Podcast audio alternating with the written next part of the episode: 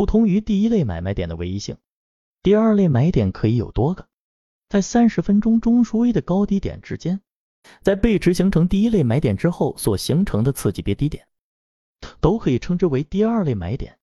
伴随着多个第二类买卖点的出现，新的中枢也在不断生长，甚至有的时候第二类买点的级别会大于第一类买点的级别，因为第一类买点的级别是对应前一个暂定完成的走势级别来说的。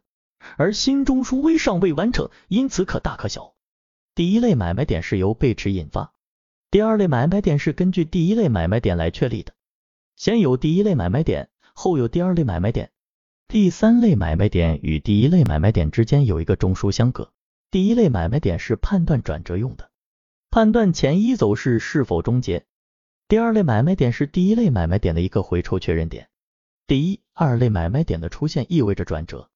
对应的是震荡策略的实施，而第三类买卖点的出现意味着行情的延续，对应的是单边策略的实施，这一点要引起高度重视。